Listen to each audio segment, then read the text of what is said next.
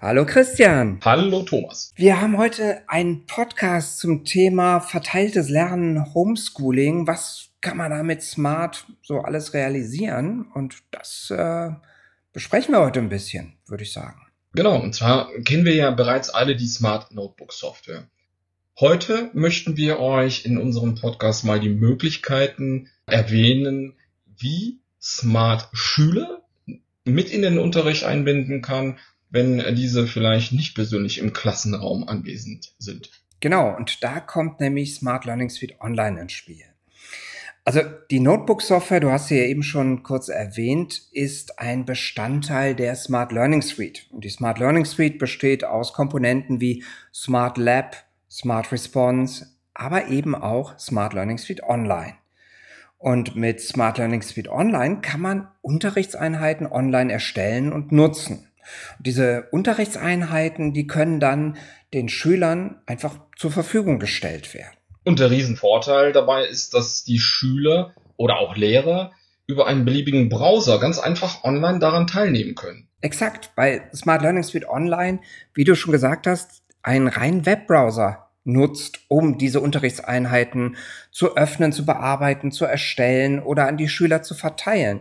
Das heißt, die Schüler nehmen genauso über den Webbrowser an dem Unterricht teil und, und sehen sich diese Unterrichtseinheit an, können die bearbeiten und nutzen, genauso wie die Lehrer auch und das eben ganz ohne die Installation von irgendeiner App. Damit bringt uns ja diese Smart Learning Suite Online, wie sagt man das so gerne, einen pädagogischen Mehrwert, und das auf jedes vorhandenes Endgerät letztendlich, welches vielleicht schon im Bestand der Schulen oder auch äh, privat ist. Und als einzige Voraussetzung ist, äh, dass das Gerät halt online fähig ist das sollte man dazu natürlich erwähnen. Und das ist genau der Punkt, weil in der Schule sind vielleicht in der Vergangenheit verschiedene Hardware-Implementierungsstrategien genutzt worden. Das heißt, man hat unterschiedliche Hardware angeschafft. Es wurde vielleicht teilweise geschenkt, alte ausgemusterte PCs von Unternehmen zum Beispiel. Oder man hat mit iPads angefangen und ist dann letztlich bei Chromebooks gelandet. Wie auch immer das Ganze in der Vergangenheit aussah, weil das Ganze webbasiert ist, haben wir als einzige Voraussetzung, es muss online-fähig sein und ansonsten bin ich in der Wahl meiner Hardware-Plattform völlig unabhängig, auch was die Betriebssysteme angeht, völlig unabhängig und das ist nicht nur darauf bezogen, was in der Vergangenheit passiert ist, sondern auch das, was ich mir vielleicht morgen anschaffe, das ist komplett natürlich dann unabhängig von der Smart Learning Suite Online-Lösung. Das ist aus meiner Sicht ein Riesenvorteil. Ich muss nicht immer irgendeiner App hinterherlaufen oder habe Versionsunterschiede bei den verschiedenen Plattformen, Funktionsunterschiede dadurch. Das alles ähm, brauche ich gar nicht bedenken. Und, und ich brauche jetzt nicht irgendwelche Voraussetzungen zu beachten, also die ganzen Features. Je schneller, je moderner, umso besser. Ich kann also wirklich die alten Geräte nutzen, die vielleicht für dieses tägliche Business mir persönlich vielleicht schon zu langsam sind. Wenn genau. äh, wir nun jetzt die Brücke von der Notebook-Software zu Smart Learning Suite Online schlagen müssten, was würdest du, Thomas, unseren Zuhörern auf diesem Wege vielleicht mitgeben? Bei Smart Learning Suite Online habe ich eine Webplattform, muss also nichts installieren, kann direkt über den Webbrowser loslegen. Und daraus ergeben sich natürlich andere Szenarien, die ich mit der Notebook-Software nicht abdecken kann.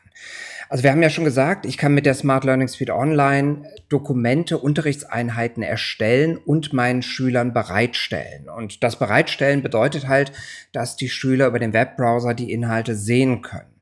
Und jetzt kann ich als Lehrerin oder Lehrer erstmal bestimmen, ob die Schüler dieses Dokument, diese Unterrichtseinheit in der gleichen Art sehen sollen, wie ich auch als Lehrerin oder Lehrer. Was ich damit meine ist, das Tempo kann ich auf Lehrer einstellen, wenn ich erstmal das Ganze erklären möchte, möchte erstmal einen Überblick über das Material geben, dann möchte ich natürlich nicht, dass die Schüler vielleicht auf der Seite 5 schon sind, während ich noch auf Seite 2 irgendetwas erkläre. Das heißt, mit dieser Funktion Tempo Lehrer kann ich die Schüler dazu bringen, dass sie automatisch dieselbe Seite sehen, die ich auch sehe, ohne dass sie da selbst eigenständig interagieren können oder blättern können. Das ist natürlich für dieses eine gedachte Szenario perfekt. Nachher, wenn es darum geht, mit den Unterrichtsmaterialien wirklich dann zu arbeiten, da ist es natürlich anders, weil da brauche ich natürlich als Schülerin oder Schüler einen freien Zugang zu dem Dokument. Ich muss selber in meinem eigenen Tempo durch das Dokument blättern können, die Unterrichtseinheit selber in meinem eigenen Tempo bearbeiten können. Und das kann ich in der Smart Learning Suite Online einstellen, dass dann eben jeder individuell durch das Dokument durchblättern kann und seine eigene Bearbeitungsgeschwindigkeit, wenn man so will, damit natürlich umsetzen kann. Das ist eine Geschichte, die kann ich so natürlich schwer in der Notebook-Software umsetzen, zumal ich da natürlich auch jedem Schüler eine entsprechende Installation zur Verfügung stellen muss. Was dann natürlich schwierig wird, wenn etwas anderes außer einem Windows- oder Mac-Laptop oder einem iPad genutzt wird. Und das habe ich natürlich in Smart Learning Suite Online nicht. Zusätzlich kann ich aber Unterrichtseinheiten auch so nutzen, dass ich einzelne Seiten, das kann ich für jede Seite individuell bestimmen, entweder als Arbeitsblatt an die einzelnen Schüler rausgebe als individuelle Aufgabe.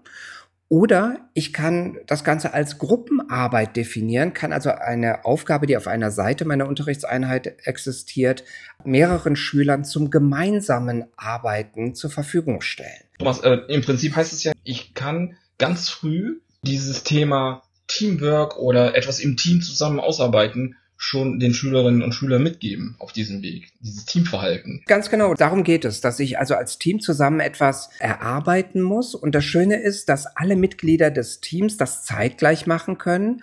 Und die Lehrerin oder der Lehrer, die können jederzeit in den Lernfortschritt der einzelnen Schüler oder eben dieser Gruppen, dieser Teams Einblick nehmen und können das live verfolgen.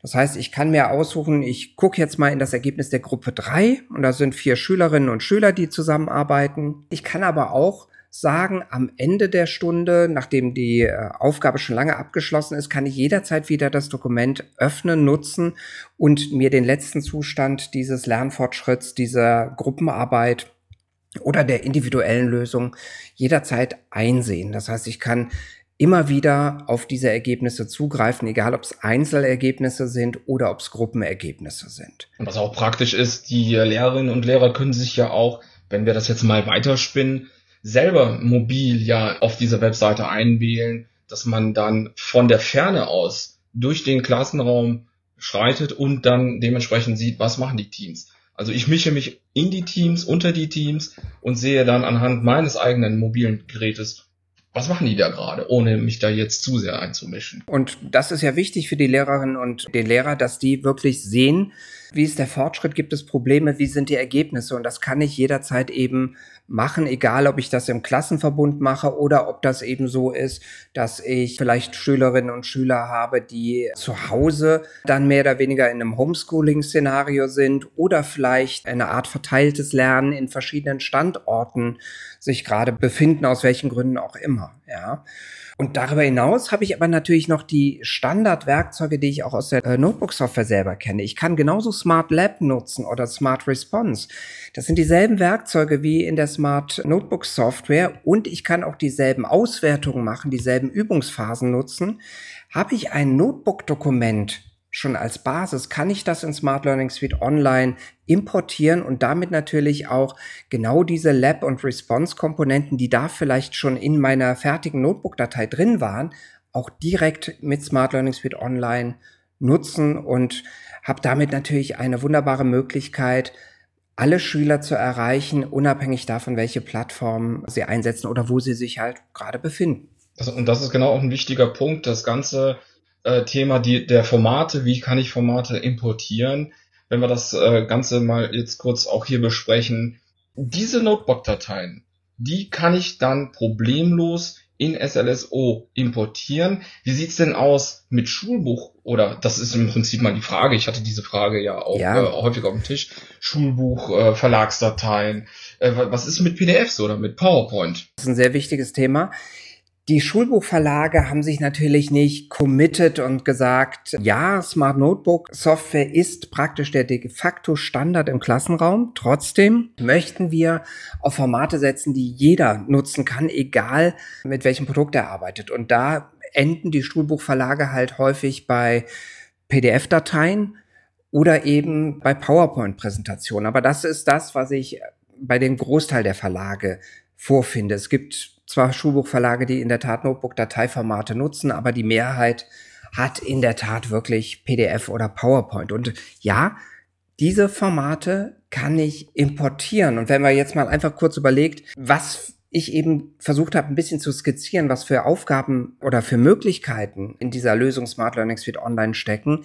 Wenn ich das jetzt also nicht nur mit Notebook-Dateien machen kann, sondern ich lebe ein beliebiges PDF oder eine PowerPoint und bin trotzdem in der Lage, in Gruppen kollaborativ in Echtzeit zusammenzuarbeiten und dort Aufgabenblätter zu lösen, dann ist das natürlich eine unglaubliche Bereicherung und eine unglaubliche Erweiterung der reinen Smart Notebook Welt, weil eben auch diese Formate dort interaktiv mitgenutzt werden können in diesen genannten Szenarien. Das heißt, ich muss nicht auf vorhandenes Smart Notebook Material setzen. Ich muss auch nicht Neues mit Smart Learning Suite Online kreieren.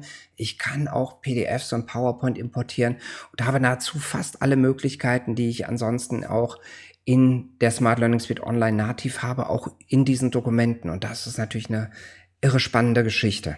Und es ist wirklich einfach und äh, man muss sich da nur kurz mit beschäftigen und dann ist das auf jeden Fall etwas für die nächste Zeit. Online wird ja immer mehr angefragt und, und es passt auch heutzutage in unsere Gesellschaft, das Ganze online durchzuführen. Jetzt haben wir sehr viel über dieses ganze äh, Smart Learning Suite Online gesprochen. Was ist denn, wenn ich bereits Hardware in den Klassenräumen montiert habe? Idealerweise haben unsere Zuhörer bereits äh, Smart Displays verbaut. Ähm, ältere Generation, neuere Generation mit IQ, vielleicht genau. noch ohne IQ. Reden wir mal jetzt von den Smart Displays mit IQ. Gibt es da eine Möglichkeit, da auch an diesen Unterrichtsstoffen online teilzunehmen? Also grundsätzlich vielleicht als, als Einstieg erstmal, äh, die Smart Learning Suite Online ist nicht an eine Smart Hardware gebunden. Ich kann sie also losgelöst von Smart Hardware nur mit Tablets, Laptops, was auch immer betreiben oder auch mit Fremdhardware in Bezug auf interaktive Displays oder Projektoren, was auch immer. Aber den wahren Charme spielt das Ganze natürlich dann aus, wenn ich auch entsprechend Smart Hardware habe. Jetzt hast du gesagt, es gibt ja dieses Smart IQ, das heißt, ich habe einen PC-freien Betrieb in den aktuellen Smart Displays. Heißt also, ich bräuchte noch nicht mal einen Computer anschließen, um Funktionen wie zum Beispiel einen Webbrowser zu nutzen. Das ist praktisch im Display eingebaut. Genau. Ja. Und darüber kann ich mich natürlich, wir sind ja nach wie vor bei einer webbasierten Lösung, kann ich mich natürlich auch mit dem dortigen Webbrowser einfach anmelden und kann Smart Learning Suite Online da nutzen ohne weiteren Computer. Richtig. Das macht die Sache natürlich dann noch besonders charmant, weil ich ein Smart Display habe, was in dem Moment, wo ich den Klassenraum betrete, automatisch angeht. Meine IQ-Oberfläche, also mein, mein Homescreen, wenn ich so will, mein, mein Startbildschirm ist sichtbar. Dort finde ich direkt den Browser, kann den antippen, melde mich an und schon kann es losgehen. Ganz genau. Das ist natürlich genauso unter der Konstellation nutzbar. Und das ist ja genau der Vor Vorteil oder der Mehrwert, wenn wir jetzt von dem eingebauten Webbrowser sprechen, also von dem Chromium. Wenn man das über diesen Webbrowser alles aktivieren möchte, dann gibt es natürlich eine Kleinigkeit, die unsere Zuhörer auf jeden Fall beachten müssen, weil was passiert im Grunde genommen, wenn ich mit dem Stift in den Webbrowser des, des Smart IQs hineinschreibe? Das ist ein richtiger Punkt. Das geht normalerweise nämlich gar nicht. Genau. Weil Smart IQ oder der Webbrowser in Smart IQ so funktioniert, dass er mir eine Art Folie über den Webbrowser legt, so dass ich da drüber annotieren kann. So dieses Overhead-Projektor Prinzip letztlich. So ein Snapshot, äh, das ist so, es ja, macht ja einen Klick, ne, dieser Snapshot, zack, und genau. dann habe ich ein eingefrorenes Bild. Exakt, genau so ist es. Und normalerweise macht das ja auch völlig Sinn, weil wenn ich, sagen wir mal, eine Webseite zum Thema äh, Geografie habe und habe da eine Karte, möchte was annotieren, dann möchte ich natürlich, dass die Stiftfunktion das Bild, was ich gerade sehe, ergänzt. Und das kann ich in dem Konstrukt ja wunderbar machen mit dieser transparenten Folie.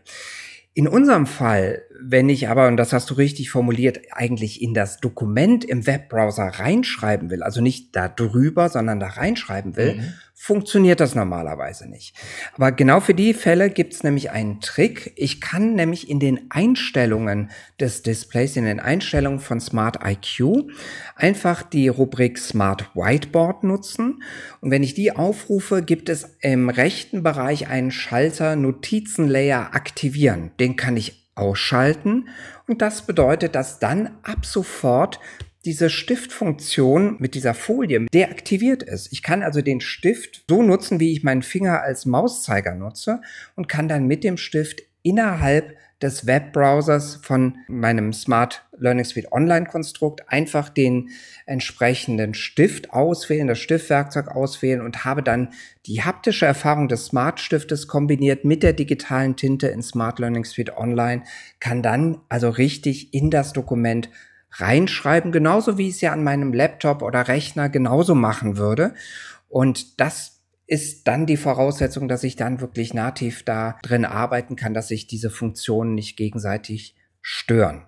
Und, und was der Riesenvorteil ist an der Stelle, ich brauche jetzt keine großartigen Admin-Berechtigungen. Das sind die einfachen genau, äh, IQ-Einstellungen, da kommt jeder rein. Das kann jeder machen. Ganz und ich genau kann es sogar wechseln, hin und her, wenn ich es mal andersrum wieder brauche.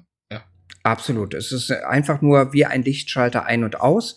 Und das System merkt sich das halt, solange äh, ich das nicht wieder umstelle, auch wenn ich das Ganze stromlos stelle, das bleibt dauerhaft gespeichert. Und wenn das mein Szenario ist, was ich abbilden möchte, macht es natürlich Sinn, diesen entsprechenden Layer zu deaktivieren und dann direkt in meine Unterrichtseinheit schreiben zu können.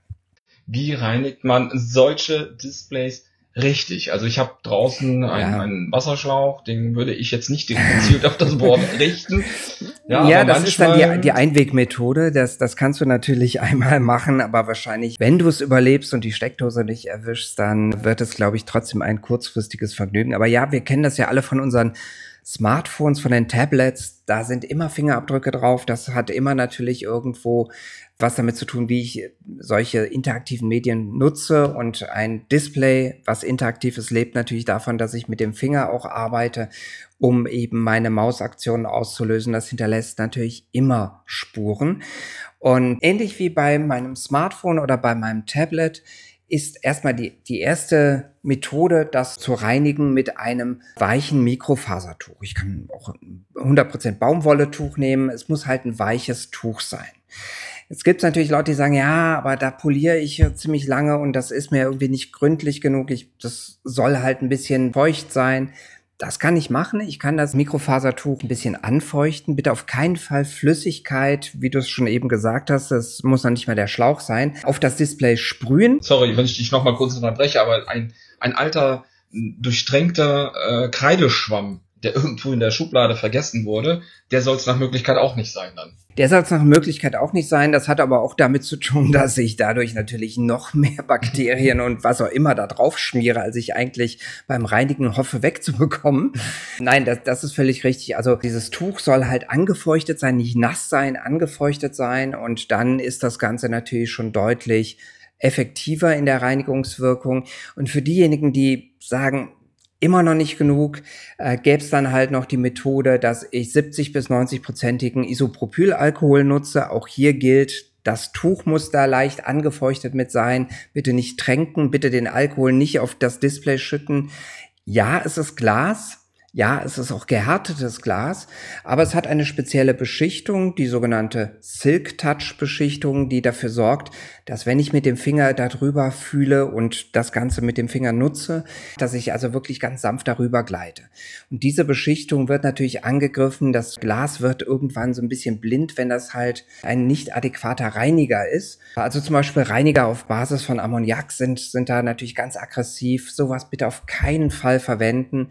Ideal ist wirklich einfach nur lauwarmes Wasser, ein bisschen feucht machen den Schwamm damit und im Extremfall eben diesen Isopropylalkohol, aber auch da wirklich sparsam dosieren, das Ganze anfeuchten, nicht wirklich nass machen und zu keinem Zeitpunkt wirklich das Display damit besprühen. Das wäre in der Tat die, die ideale Voraussetzung. Ähm, äh, die Stifte, es gibt ja verschiedene Stifte. Wir haben einmal Aktivstifte, wir haben Passivstifte. Äh, bei Passivstiften würde ich die Reinigung genauso vornehmen. Da ist, wie der Name das schon sagt, passiv. Da wird ja wohl nichts drin kaputt gehen. Wie sieht's denn aus mit den das aktiven stimmt. Stiften? Also ich würde grundsätzlich die Peripherie, also weiteres Zubehör, darunter fallen die Stifte, darunter fällt aber vielleicht auch sowas wie Fernbedienung. Manch Stimmt, einer möchte vielleicht auch, auch die, die Kabel äh, sauber machen, ja, die Verbindungskabel. All das würde ich immer mit einem angefeuchteten, weichen Mikrofasertuch machen und auch hier maximal diesen Isopropylalkohol nutzen. Was anderes würde ich da auch nicht nutzen. Das mag, wie du schon gesagt hast, gerade bei den vielleicht passiven Stiften äh, keinen Funktionsunterschied machen, weil da keine Technik drin ist. Aber grundsätzlich äh, wird natürlich durch so scharfe Reiniger oder scharfe Reinigungsmittel, Wirkstoffe, wird natürlich sowas wie die Farbe stumpf. Das heißt, es sieht einfach optisch nicht schön aus. Ich vergleiche sowas immer gerne mit den schönen Gläsern, die zu Weihnachten dann beim Abendessen mit der Familie auf den Tisch kommen. Wenn das Gläser sind, die ich schon 130 Mal mit der Spülmaschine gespült habe, dann sind die vielleicht blind und beschlagen. Natürlich funktionieren sie als Glas noch, aber keiner will damit wirklich irgendwie dann an so einem Weihnachtsabend da sitzen und auf dieses trübe Glas gucken und so ähnlich ist das natürlich auch. Das wäre bei dem Zubehör natürlich eher eine optische Geschichte, als dass vielleicht in den meisten Fällen da auch funktionell was schief geht. Also insofern, ich würde es einheitlich wirklich mit einem angefeuchteten Tuch reinigen. Und das gilt auch für die Sachen, ja. Sie merken, liebe Zuhörerinnen und Zuhörer, wir haben sehr viele Themen, wir haben das ganz kurz angesprochen. Ähm, wenn das jetzt doch in der Summe vielleicht zu schnell ging, die ganzen Themen doch auch interessanter wären für, für ihre Endkunden, dann haben wir die Möglichkeit, dass sie auf YouTube unseren äh, Canon Stelly Kanal suchen, diesen abonnieren, uns auch ein Like dalassen. Thomas hat da äh, wirklich sehr interessante und wertvolle Videos erstellt. Die dauern auch in der Regel nur drei, vier Minuten sprechen gezielt das Thema SLSO an oder wie reinige ich das Display richtig. Und äh, diese Videos sind öffentlich, das heißt, Sie können die Links auch weiterempfehlen an die Endkunden oder an die Kolleginnen und Kollegen. Und ähm, diese kann man sich auch jederzeit mal in einer freien Minute anschauen. Und wir würden uns äh, freuen, wenn Sie uns, wie gesagt, ein Like da lassen, diesen Channel abonnieren, weil da regelmäßig immer wieder neue Sachen hinzukommen und äh, mittlerweile ich doch sehr viel über die YouTube-Plattform auch abbilden kann und ich erreiche natürlich auch viel mehr Endkunden, wenn ich das einfach antease und die teilen das selber weiter und, und empfehlen das Ganze vielleicht schon noch intern an der Stelle. Genau, und, und ergänzend haben wir natürlich zu jeder Softwarelösung, die es bei Smart aktuell im Portfolio gibt, eine sogenannte Kurzreferenz. Diese Kurzreferenz kann als PDF einfach abgerufen werden. Sie können aber auch diese Kurzreferenz, äh, wie man so schön sagt, personalisieren lassen. Unser Marketing bietet da tolle Möglichkeiten, Ihr Firmenlogo mit einzubinden und das Ganze richtig als Printauflage dann auch zu beziehen. Da können Sie uns gerne ansprechen und haben einen weiteren Mehrwert, den Sie natürlich einem Endkunden dann auch an die Hand geben können. Viele lesen ja vielleicht lieber, als dass sie äh, irgendetwas sich in einem Video angucken. Und da haben wir natürlich dann mit diesen Kurzanleitungen die Möglichkeit, die wichtigsten Funktionen schnell zusammengefasst äh, dort zu präsentieren. Das vielleicht auch nochmal als weiterer Hinweis. Und ansonsten würden wir uns freuen, wenn Sie treuer Fan unserer äh, Podcasts werden und wir werden uns äh, mit Sicherheit bald mit einem neuen anderen spannenden Thema wieder melden, oder? Mit Sicherheit. Was sagst also, du? Ja. Also ne? das, das, äh, es gibt so viele spannende, interessante Themen und äh, wir nutzen diese Podcasts, damit Sie das sich äh, in Ruhe auch vielleicht mal in der Bahn oder im Auto anhören können. Äh, mal was Neues ohne Video und ähm, das ist auf jeden Fall was wir gerne für Sie machen. Wenn Sie Anregungen haben oder Themen haben für uns, die wir auch in einem Podcast besprechen sollen, gerne per E-Mail an, an unsere Kontaktadressen. Äh, dann werden wir das Thema mit Sicherheit auch aufnehmen und bearbeiten an der Stelle. Genau. Und in diesem Sinne bleiben Sie uns gewogen. Vielen Dank und bis bald. Genau. Vielen Dank fürs Zuhören und bis zum nächsten Mal. Danke, Thomas. Tschüss.